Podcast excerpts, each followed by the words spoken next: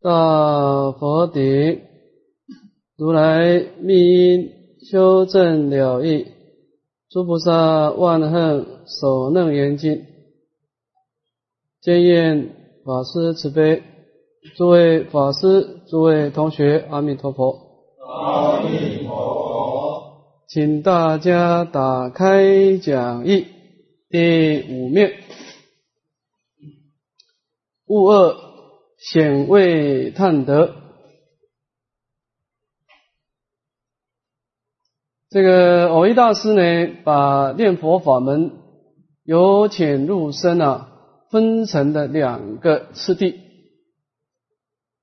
那么第一个呢，叫做四尺。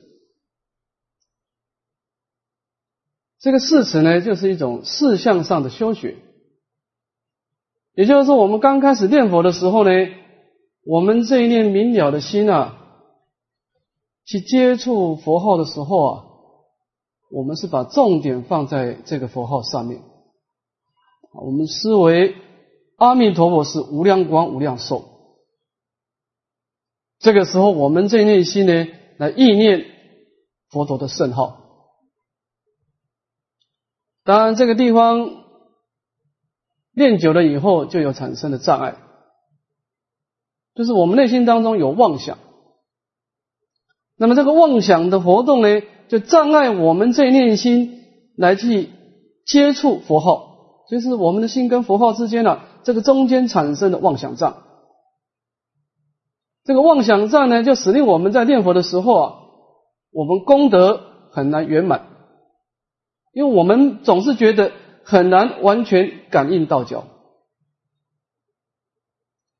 第二个，我们觉得在念佛的时候很难相续，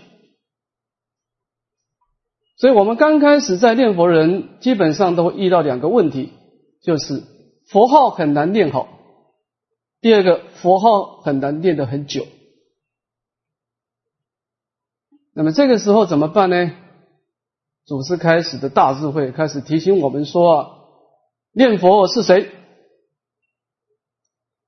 那么我们开始念佛的时候，我们把注意力放在佛号，这个时候开始回光返照，念佛是谁？原来不是我的嘴巴念佛，是那个明了的心在念佛。那么我们明了的心有了障碍，就使令所有的功德产生了障碍。所以维大师这个时候告诉我们，提起内心的关照，就是从四尺而入离子。我们开始用这个。我空法空的智慧来关照这个妄想，关照这个妄想是什么呢？是缘起性空，它是假借因缘而生，所以它的本性是毕竟空寂的。那么这个时候呢，就慢慢慢慢的把这个佛号的势力给熄灭。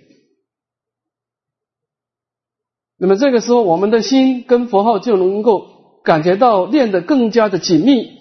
更加的持久，就是古德所说的禅静双修啊，以这个禅观的智慧来破除心中的妄想，以念佛法门来创造功德庄严。那么我们修学守楞严王三昧的道理亦复如是。其实我们就是用这个守楞严王三昧来破除心中的妄想。我们可以这样讲啊，整部《楞严经》从头到尾就是要你修守楞严王三昧，而守楞严王三昧，它就是在破除我们的攀缘心的，一言以蔽之，就是破除妄想，让你在修念佛的时候能够功德更加的圆满坚固，让你在布施的时候、持戒的时候更加的就近圆满。就是我们在修法门之前呢。先把内心做一个调整，先端正其心，就这个道理啊。好，那么这个我们今天讲是讲到显位探得啊，这个地方是讲到通序啊，通序当中呢有两段，第一个是标文说实处，第二个引大众同文。引大众同文当中有三小科，那么我们看第一科的声闻众。声闻众当中的第二科呢，是显位探得啊，显示这些声闻众的接位跟赞叹他的功德。那么显位这一部分呢，啊，皆是无漏大阿罗汉，这个我们说过了。我们看探德，我们看他的经文，请合掌。佛子住持善草诸有，能离国土成就威仪，从佛转轮妙堪遗嘱，严禁毗尼洪幻三界，应身无量度脱众生，拔济未来业诸尘类。那么这段经文的古德是分成两段来说明。第一段呢是赞叹这些阿罗汉的这些智力的功德，第二段呢是赞叹利他的功德。啊，从这个佛子住持善朝诸有，这是第一段。那么能于国土成就威仪，以下是第二段。啊，我们先看第一段的赞叹智力的功德。那么这个佛子呢，是指他的功德是怎么产生的？这个佛子简单的讲，就是佛法之子。他的功德是从佛跟法引申出来的。比如说《法华经》上说呢，什么是佛子呢？从佛口生，从法化身，得佛少分。就是说呢，什么是佛子？也就是说，这个人他本身是没有功德的，但是他听闻佛陀的说法，那么把这个法加以如理的思维消化以后呢？就产产生内心的一种界定会的功德，那么这功德是怎么来的呢？是从佛跟法的欣喜而产生的，所以等于是从佛法所生之子叫佛子。那么这段是说明这个功德的由来，第二段呢是说明他功德的一个相貌。那么他的功德是什么相貌呢？就是住持这两个字。这个住持就是摄受的意思，他这一念心能够把这个心中这个清净的界定慧呢，能够摄持不失。那么因为摄食界定慧的关系呢，就能够产生什么样的结果呢？就能够善巧的超越啊三界二十五有的果报。那么这段藕益大师的注解，把这个住持这两个字呢，做了很详细的发挥。我们简单的加以说明。基本上，我们在念心跟外境接触的时候啊，有两种情况，对我们生命产生两种的效果。第一个，我们心跟境接触的时候，我们外境会给我们一种感受，可能是快乐的感受，也可能是痛苦的感受。那么，这感受会刺激我们产生一个想法。这个我们就是妄想，因为有感受引申的想法就是妄想。那么第一，我们当然内心没有界定会了，我们就心随妄转，就跟随妄想去做了。我要去做什么？我要去做什么？那么一般人经常都是跟着感觉、跟着妄想而走啊。那么他那个内心当中那个生死的业力就很强大。所以你怎么知道这个人生死业力很强啊？那这个人经常跟着感觉走。这个人来生要了生死很困难，要往生极乐世界也非常困难，因为他内心当中那个无名言行、那个生老病死、那个十二因缘的力量太强，他没办法突破的。那么第二种呢，就是说他本身也有妄想，但是他呢把佛陀的界定慧啊经常的摄持在心中，所以当他接受刺激、产生感受、妄想的时候啊。他那个界定会现前，观察这个妄想是言生言灭的，是毕竟空的。这个时候，他就能够不随妄转。这个时候呢，他就慢慢的趋向于还灭门。这个人的生死业力慢慢的淡薄，慢慢淡薄。所以，我们一个人呢，你要觉得你跟外境接触的时候。外境会会给你很多很多的感觉，而你对这个感觉慢慢慢慢的，你不再理他的时候，就表示你的生死业力慢慢慢慢的轻薄，那个戏服你的那个十二十二因缘的力量已经没办法把你带动起来。所以这个地方是我们可以从一个人的心念从你这个起心动念的状态啊，就可以判定你这个人的生命未来是往哪里走，大概就可以知道。在这段后面，佛陀会说啊，怎么样从你的念头来判断你的来生？当然，这个地方是一个大判，就是看你是心随妄转，那么你就是随顺于有转门；你能够不随妄转，就随顺于环面门。这是一个很简单的判定方法啊。那么这些阿罗汉，它的特色啊，就是他能够住持戒定慧。所以能够善超诸有，这个是赞叹他一个自利的功德。等一下我们解释他的利他功德啊，利他当当中呢有两段，第一段呢先讲他今生的功德，第二段讲他来生的功德。先看今生的功德，能以国土成就威仪，从佛转轮妙堪遗足，严禁毗尼洪换三界，有三小段。那么他能够在自己本住的国土当中呢，显现这种美好的身口恶业的威仪。这段是赞叹他一种持戒的功德。那么这个威仪呢，就是有威可畏，有仪可表。他的内心有威严，那么表现出来一种美好的表率，叫内威外仪。让人家产生恭敬仰慕之心，这个是指的他一种持戒的关心呢，产生一个美好的生口恶业。第二段呢，从佛转论妙堪遗嘱，这个是赞叹他一个定慧的功德。那么这个阿罗汉他能够随从佛陀来转这个四谛法轮，那么开显这个无常无我的智慧啊。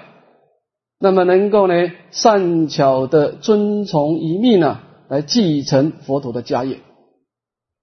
也就是说，佛在世的时候，不是佛陀一个人说法，这些千二百五十人大众呢，都帮助佛陀来告诉这些颠倒众生，告诉他们生命是无常无我的。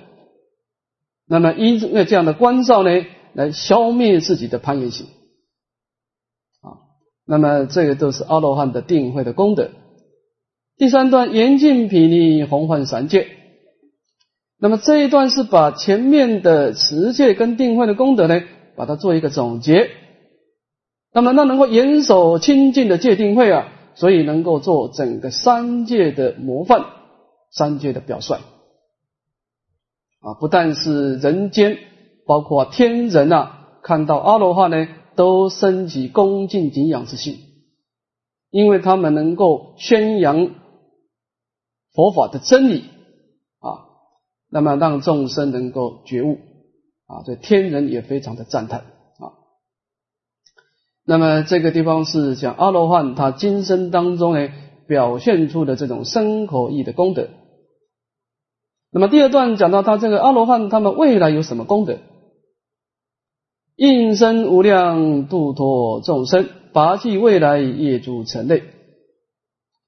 那么这些阿罗汉基本上不是佛陀今生呐，他不是在今生有这种功能。他们他未来生呢，在空间上呢，他们能够应无量之身啊，而说无量之法，来度脱众生。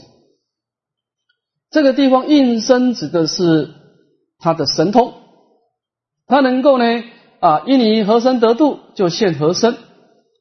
当然，现身的目的主要是说法，还有善巧的方便的说法。所以应无量之身而说无量之法呢，使令众生能够善根成熟，而能够解脱生死。这个是讲到这些空间的无障碍。第二段讲到它时间的无障碍呢，拔尽未来业诸尘类。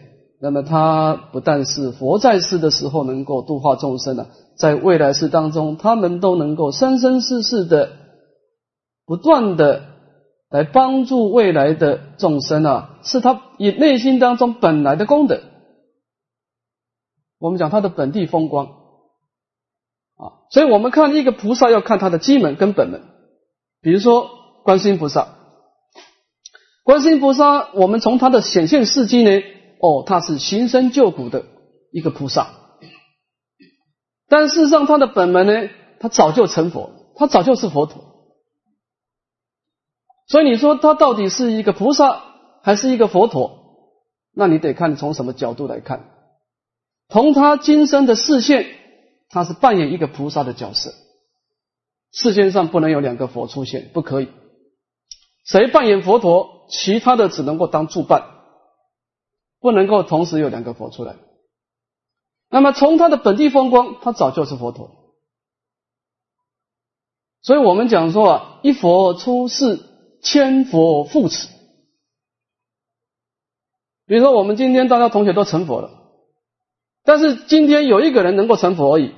那么他做佛的时候，其他的人呢，就扮演他的弟子啊，其他的你扮演舍利佛，他扮演目犍连尊者，来护持这个佛陀呢，来宣扬教法。因为都没有阿罗汉，大家都是佛，那么佛法没办法红传的，没有人视线犯戒，没有人来请教佛法，佛陀也不能唱独角戏。好，所以你从这段经文你可以看得出来，说阿罗汉他怎么能够应身无量度脱众生呢？他怎么能够拔济未来业诸尘内呢？那么阿罗汉从教理上的学习，他死了以后他是入涅盘的，他怎么就没有入涅盘呢？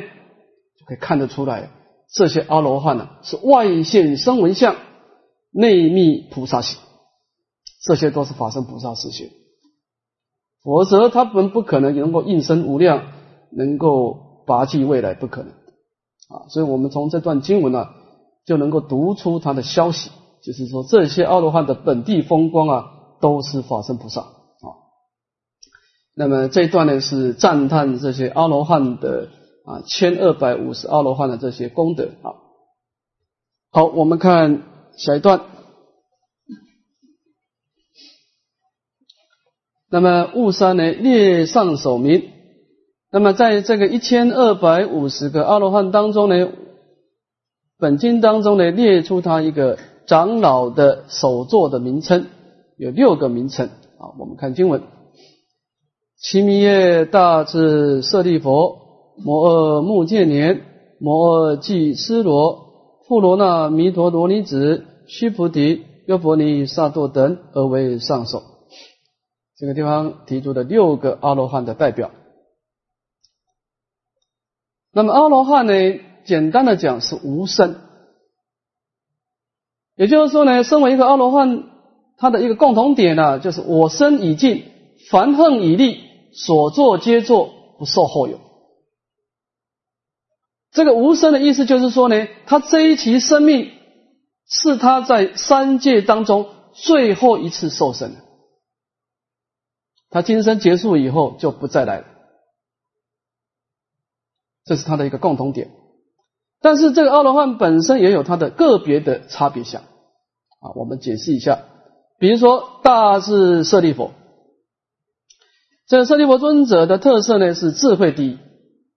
你看《阿含经》上说：“我佛法中智慧无穷，绝了诸疑者，舍利佛最为第一。”他能够决断种种的疑惑，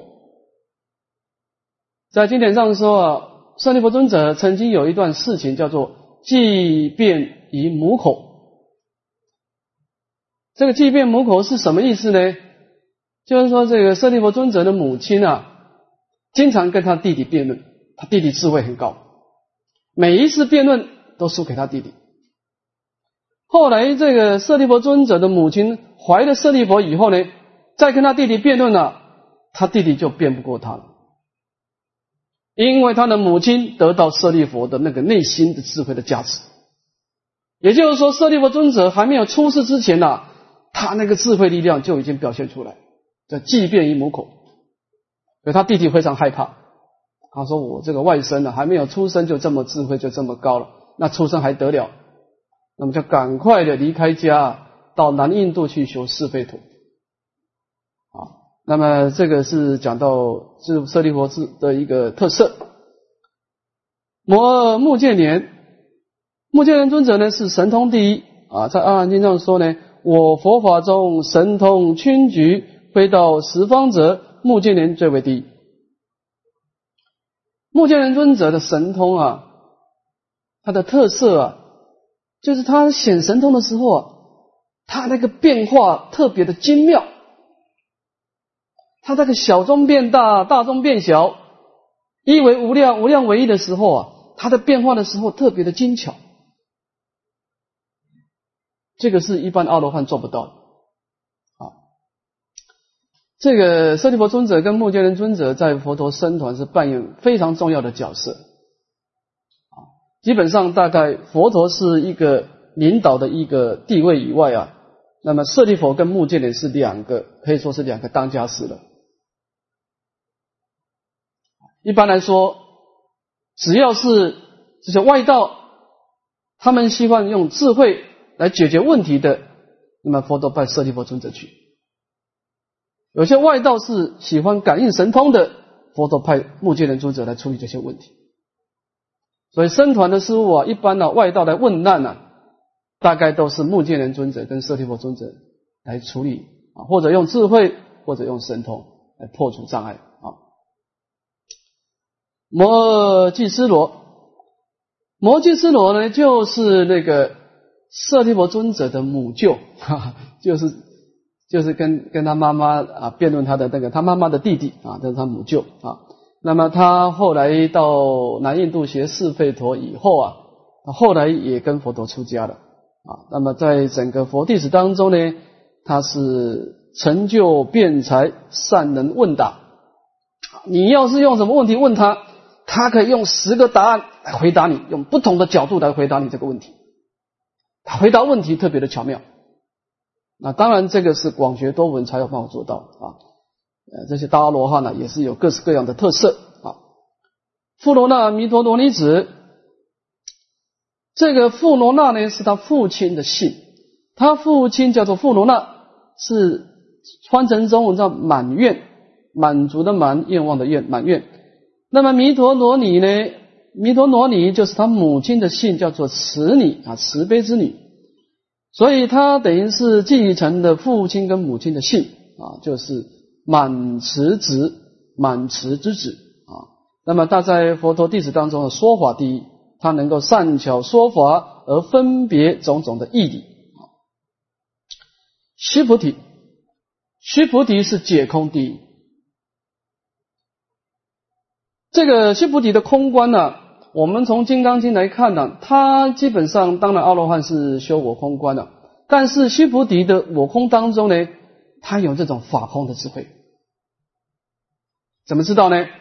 在《金刚经》当中啊，讲到须菩提这个空观呢，有一个特色叫做无真三昧，这个三昧非常重要，它能够无真。无真的意思啊，简单的讲，它是没有一种对立的思考，我相人相这种对立，他没有。一般的阿罗汉呢，他这个法是很重，他没有我，但是他法很重。所以你要是在一个杂染的环境呢，阿罗汉不是很喜欢，因为他跟阿罗，他跟杂染环境呢，阿罗汉没办法跟法杂染法共存。他的个体生命在整个整体生命的运转当中呢，既然产生了对立，他就产生排斥。但是须菩提能够做到无争上面，他没有对立。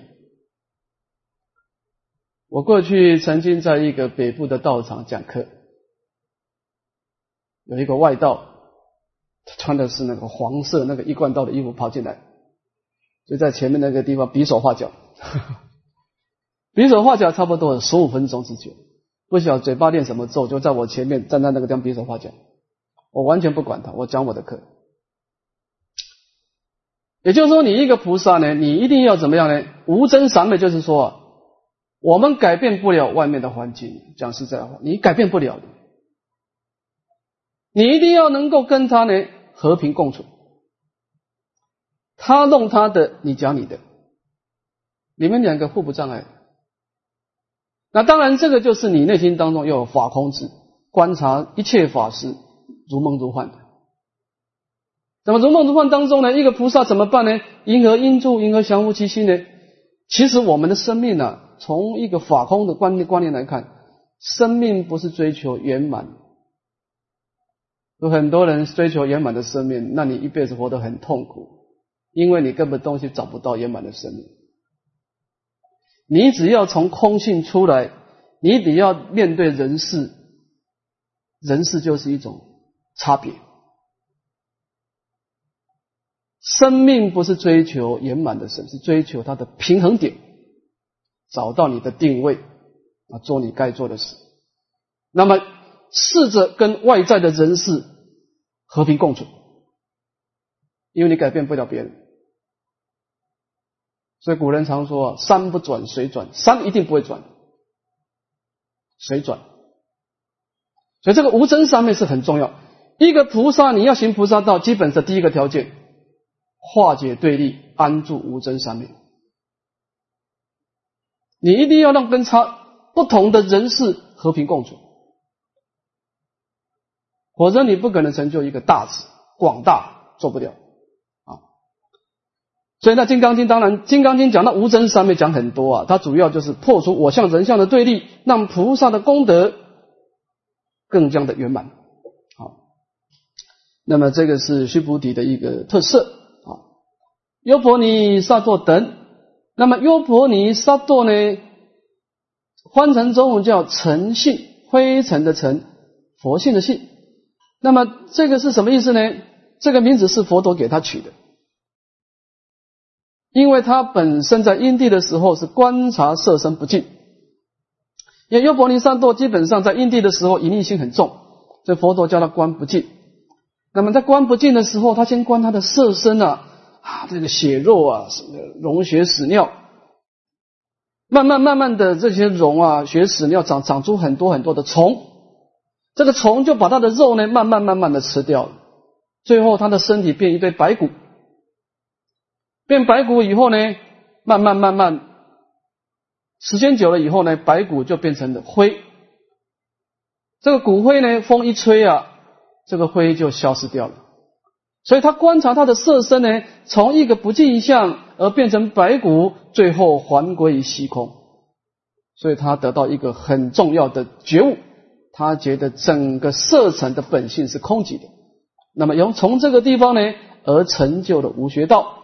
所以如来应我名尼沙朵，佛陀就给他一个名字叫尼沙朵，就是他在因地的时候是从色尘的本性是空而成就阿罗汉。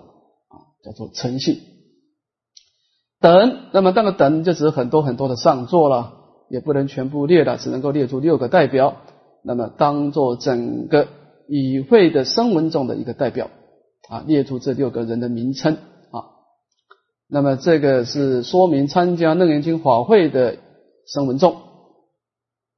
我们看丁二的圆觉众，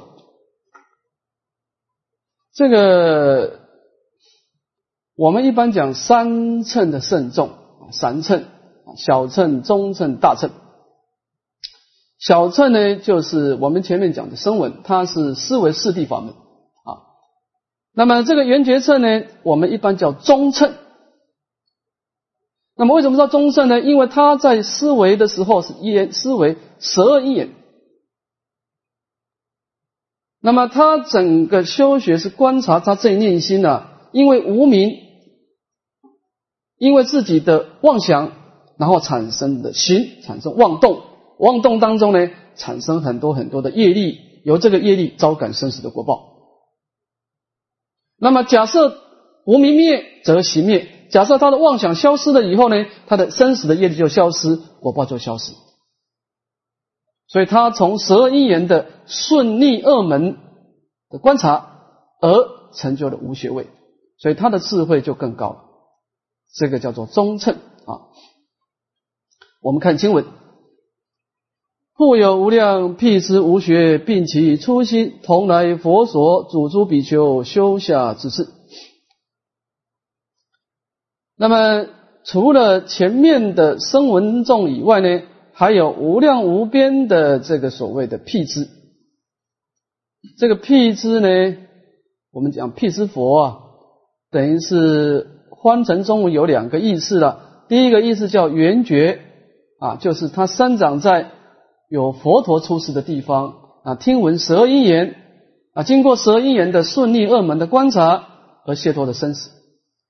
第二个呢是独觉，独觉是生长在没有佛出世的地方那么因为禅定的关系，他出定以后看到了外在的自然界啊啊，所谓的春观百花开，秋睹黄叶落。那么看到整个大自然的变化，春天因为温暖的空气而促使的百花盛开，而秋天因为干燥的关系呢，百花凋落。他就知道整个人生是生灭变化的，所以外境是生灭变化的，他也看到他的色身也是生灭变化的，所以他得到一个结论：我们是活在一个动态的环境，没有一个东西是不在变的。所以他从变化当中呢，就悟到的我空的真理，从这个地方而成就解脱。这个是独觉，他完全没有听佛陀的说法。这个人智慧特别的高。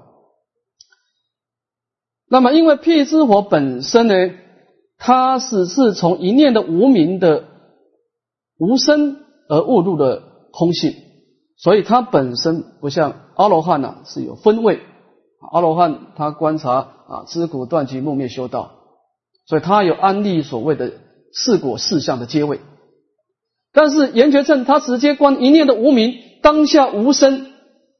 那么这个时候，整个十二因缘就消灭了。所以他的阶位呢，要么初心，要么无学。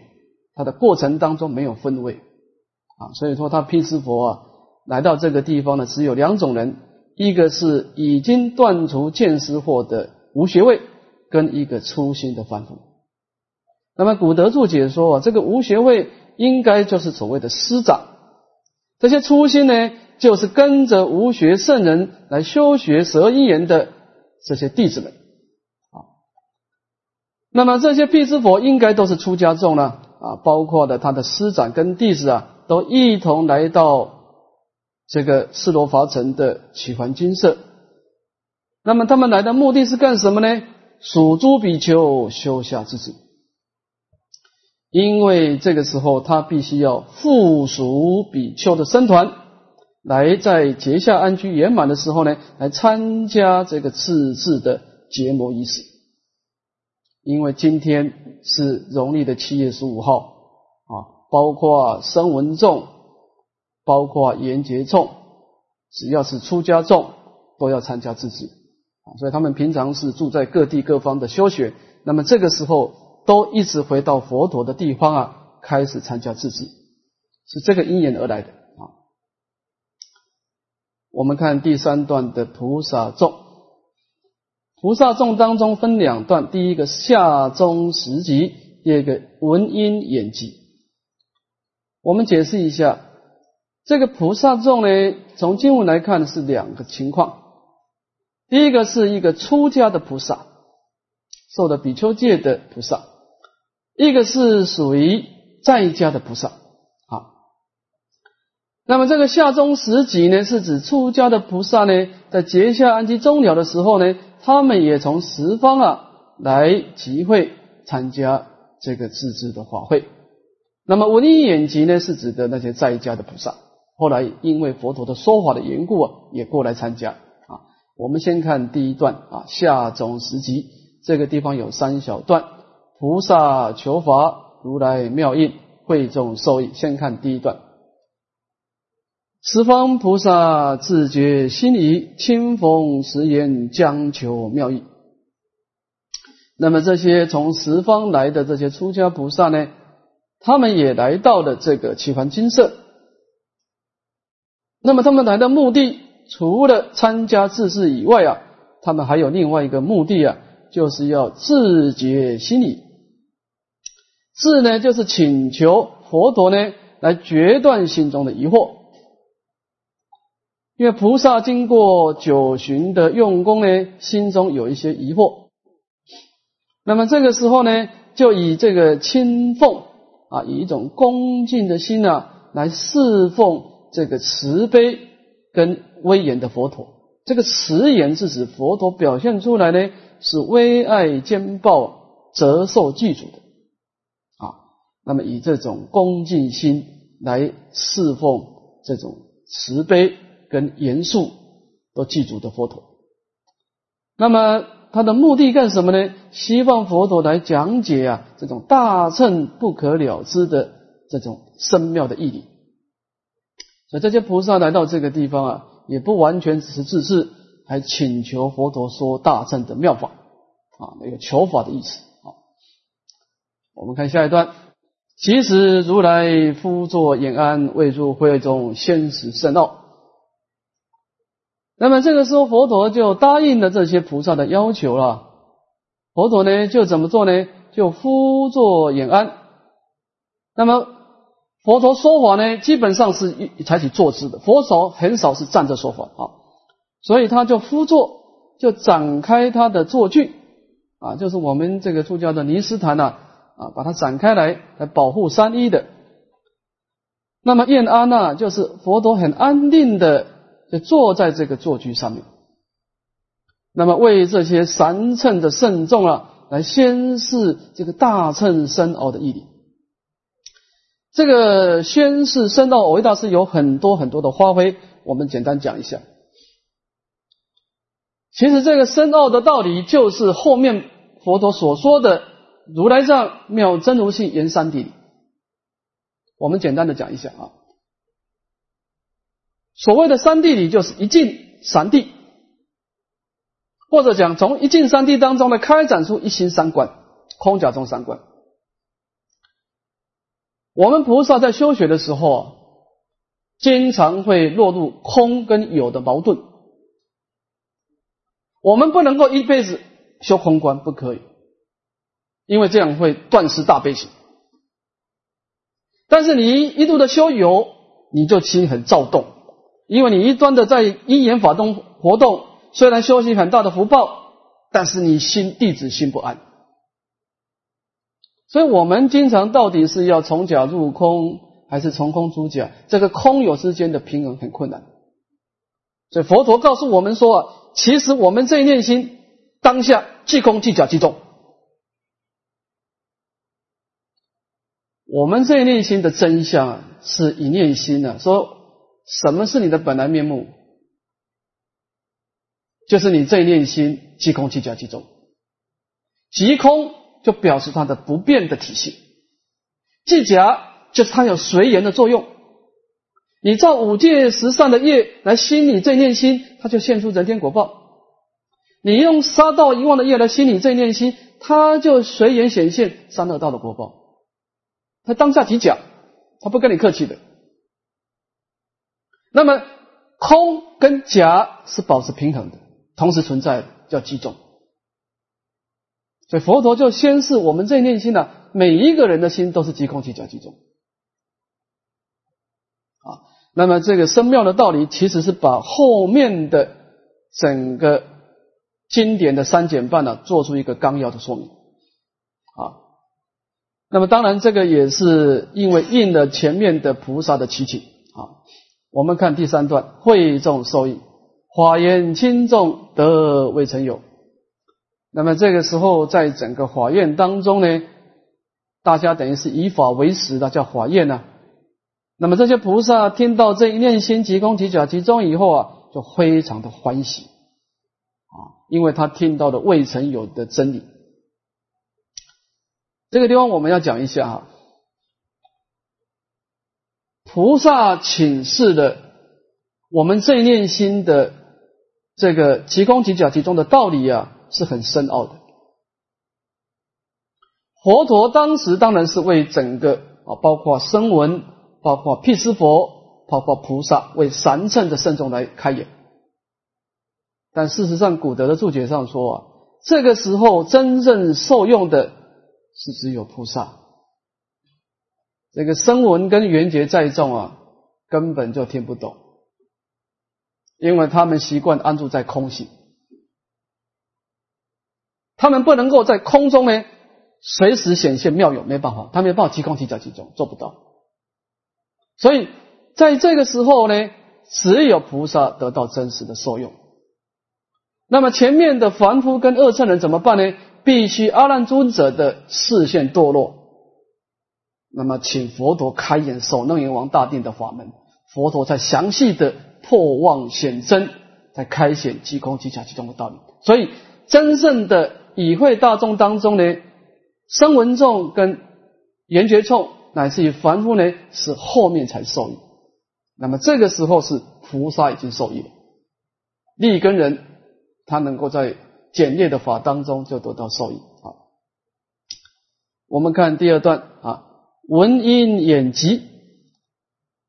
那么前面当然是出家的菩萨，这个地方就说明这些在家的菩萨呢，听到佛陀的音声呢，也从远方来集会了啊。我们看经文：嘉陵仙音遍十方界，恒沙菩萨来居道场，文殊师利而为上首。那么佛陀在开演这种仙奥的义理的时候呢，他的音声呢有两个特色。第一个呢，就像嘉陵平茄这种鸟类啊，非常的美妙悦耳。第二个特色呢，它的音声就像仙人一样的音乐啊，非常的清净无染，听了以后感到非常的极静。所以佛陀的音声一方面美妙，一方面清净，而且这是讲它的本质。那么它的量呢，是遍十方界。佛陀在宣说重要法门的时候啊。他可以用他的神通力啊，使令他的声音呢不会减少。所以目犍连尊者有一次测佛的音声啊，以神通力飞到的三千大千世界以外，听到佛陀的声音还是一样大声啊。所以他的声音能够遍十方界。